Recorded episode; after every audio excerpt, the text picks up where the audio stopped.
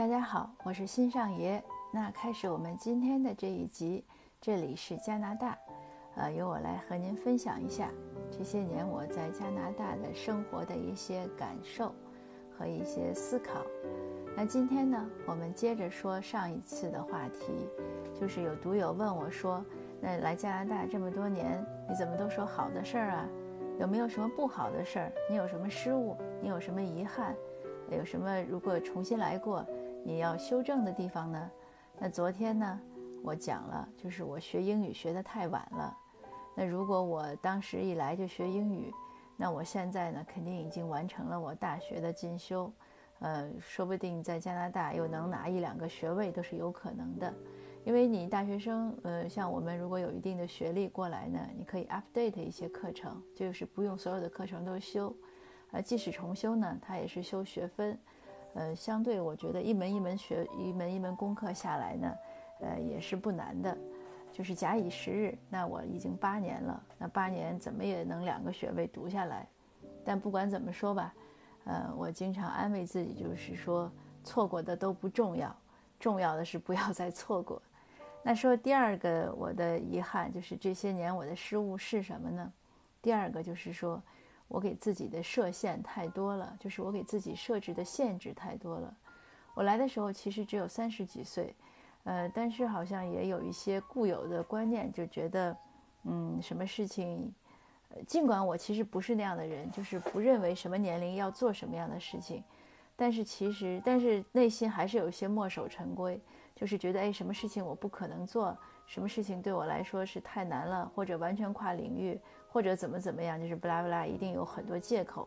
这个上一次讲我也讲过了，是很固执的。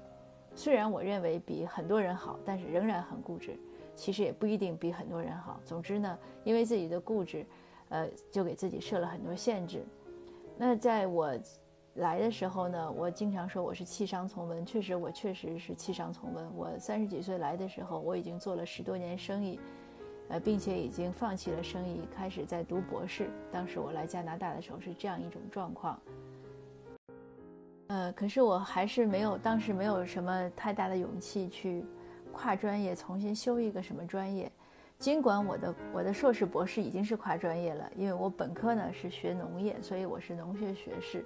但是我的硕士和博士呢修的都是中国古代文学，已经是跨专业了。可是来了之后呢，如果说再让我改个专业去学呢，我没有勇气；那让我深造英语呢，用用英文来教中文呢，我又有些懈怠。呃，然后当时也有一些人提一些建议，比如说从商呢，我是不想再经商了，因为我已经是放弃了商业。呃，因为商业都是大同小异的，我对自己的这个性格特点呀、志向呀，呃，还是有一些了解，所以不想再经商。可是去上班呢？也是有这样那样的一些顾虑，所以也没有选。呃，那也有人当时就建议我专职写作，可是我当时的反应还是拒绝。呃，其实我来的第一年的时候，第二年就是第一年的时候参加了当当时我们这边有嘉华作协的文学比赛，呃，第二年揭晓，我当时就获奖了。有前辈就说：“哎，你可以考虑写作这条路。”可是我一样的是各种拒绝，就没想到可以写作。那我什么时候真正才开始全职写作呢？差不多是来了三四年之后。是四年之后呢？有一年春天，差不多一六年的春天吧，应该是国内的一个编辑就和我约专栏。嗯，之前呢我也有写专栏，但是不是那么专，就是不是每周供稿，是我博客上的文章啊这样的，他们直接去转载。所以不是每周供稿的专栏。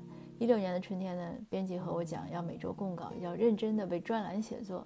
那我当时就不敢接，嗯，我说我不能保证每周供稿。他说，哎，那你不是没有去上班吗？你忙什么呢？所以他的问题呢点醒了我，就是我为什么这么惧怕做专职写作呢？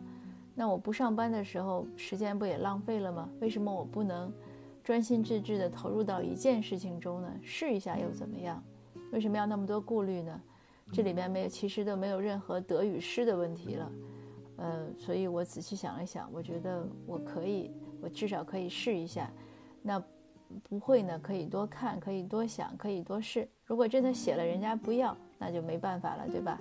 但是之前呢，自己不能否定自己，所以这样呢，我就从这种自我封闭的这种怪圈中呢走出来，呃，真正的开始全心的投入到写作中，就是全职写作。而全职写作呢，带给我非常大的一些一些快乐和收获，让我有了归属感。那从我开始全职写作之后呢，我就心无旁骛的没有再做其他事情了。我有了这样美好的感受的时候呢，在环顾四周，我发现呢，那些做的风生水起、如鱼得水的移民呢，其实呢，他们是早就打破了那些制约，他们没有对新想法说不，他们来的时候很早开始就开始了各种尝试，一项不行呢，再做另一项，也没有想过说，哎，原来我是商业人士，那在这儿我不能做体力活，或者我不能去做收银。呃，或者我不能去跨专业学习，他们都没有。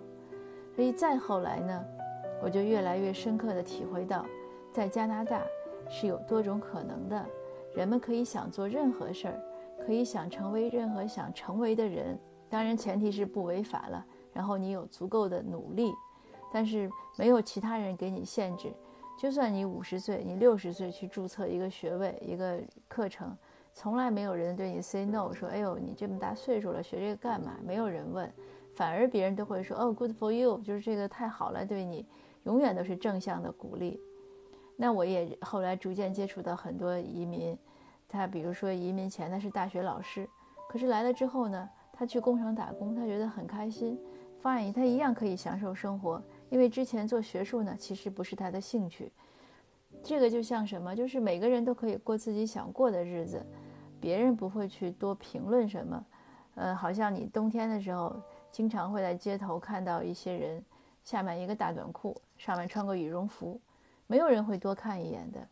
诶，有人就会问我说：“哎，你们那边穿什么？尤其是有一些访客过来或者留学生过来。”我说：“穿什么的都有，你想怎么穿都行，只要你自己觉得舒服就行。”你可能不穿大概也行，当然开玩笑了。呃，这就是一些观念的突破。当这些观念呢发生了突破以后，就是不再给自己限制之后呢，会让许多事情呢成为可能。所以这些年呢，我的写作道路呢越走越广，我有很多尝试，比如说写文学作品啦，写诗歌啦、小说啦、散文，去采访，呃，写一些时评的文章。呃，甚至去采访，也就是我英文虽然不好，但是我仍然去敢采访一些政要，用英文去讲，讲不好，甚至当时有，就是有的时候有一次采访，我太紧张了，然后那个单词都不会讲，大家都盯着我看，那个政要也看着我，想问我下一个问题是什么，我想也没想就把我准备的那张纸递给他，然后指给他看，我说你自己读一下吧，然后他就去找了。找了老花镜，然后拿过来去读，读完了接着回答我的问题也没什么。当然，这个是我，是我的表现不好了。不过这个问题就说明，好像在加拿大的时候，你越生活呢，胆子就越大，因为没有什么不可能，你都可以去跟他讨论。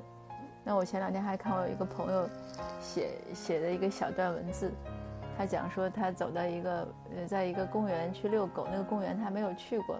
他就搞不好，搞不搞不清是不是可以在路边停车。看到那儿有一个警车停在那儿，有个警察在那儿，他就去问，他说：“这个路边能不能停车？”警察说：“我不是管停车的，我是警察。”但是警察呢，还是帮他看了一眼，说好像可以停，没有什么不可以停的标志，他就停好了。停好，他刚走呢，然后那警察又喊他说：“哎，你回来！说我在这儿呢，要查超速，我把警灯都卸了。”你的车停在我车前面，打着双蹦是什么意思啊？因为他的他当时下车去问警察的时候呢，他的狗跑到冲到前面去，可能一阵狂狂摁就给他摁了双蹦。然后我这个朋友呢也很有意思，他开了十多年车呢，他从来不知道那个就是那个双闪那个蹦灯是怎么打。他说我不会关呀，怎么办？然后警察说，因为他的狗在还在车里还在狂叫，一看到警察过来，那个狗就叫得更厉害了。然后警察说。你控制好你的狗，我来帮你摁。然后这个时候，当然他问他先生，他先生也告诉他那个双闪怎么办，他就关掉了，关掉也就没事就走掉了。事情就就很多了，那越这样的事情越多呢，胆子就越肥嘛，就越大。所以越就会越来越觉得，哎，没有什么事情不可能，也没有什么事情可怕的。那即使是做错了些什么事情，还有机会申辩，这个确实是这样。嗯，我我会在后面的节目中再分享。我有数次因为拿了罚单去给人家写投诉信解释，呃，就要求撤掉罚单，也都撤掉了。当然也有的时候确实自己的错，我觉得没什么可解释的，也就不解释了。但是总而言之，就是在这儿，好像什么事儿都可以商量，什么都有可能。呃，只要你的发心是好的，呃，那说回到求职中呢，也是这样。所以就是会觉得路越走越宽吧，呃，那今天的，这个关于这个自我限制的这个话题呢，就分享到这儿。呃，下面呢，下明天呢，我会接着分享我第三个失误。呃，这个那个失误呢，是一个比较严重的失误，也是让我引起我很多就是很多反省的一个更多反省的一个失误。那因为对那个问题的认识呢很深刻，所以现在我的一些工作的方向呢也发生了变化。那那个失误是什么呢？那明天我再和您说。好，谢谢您的收听，呃，谢谢。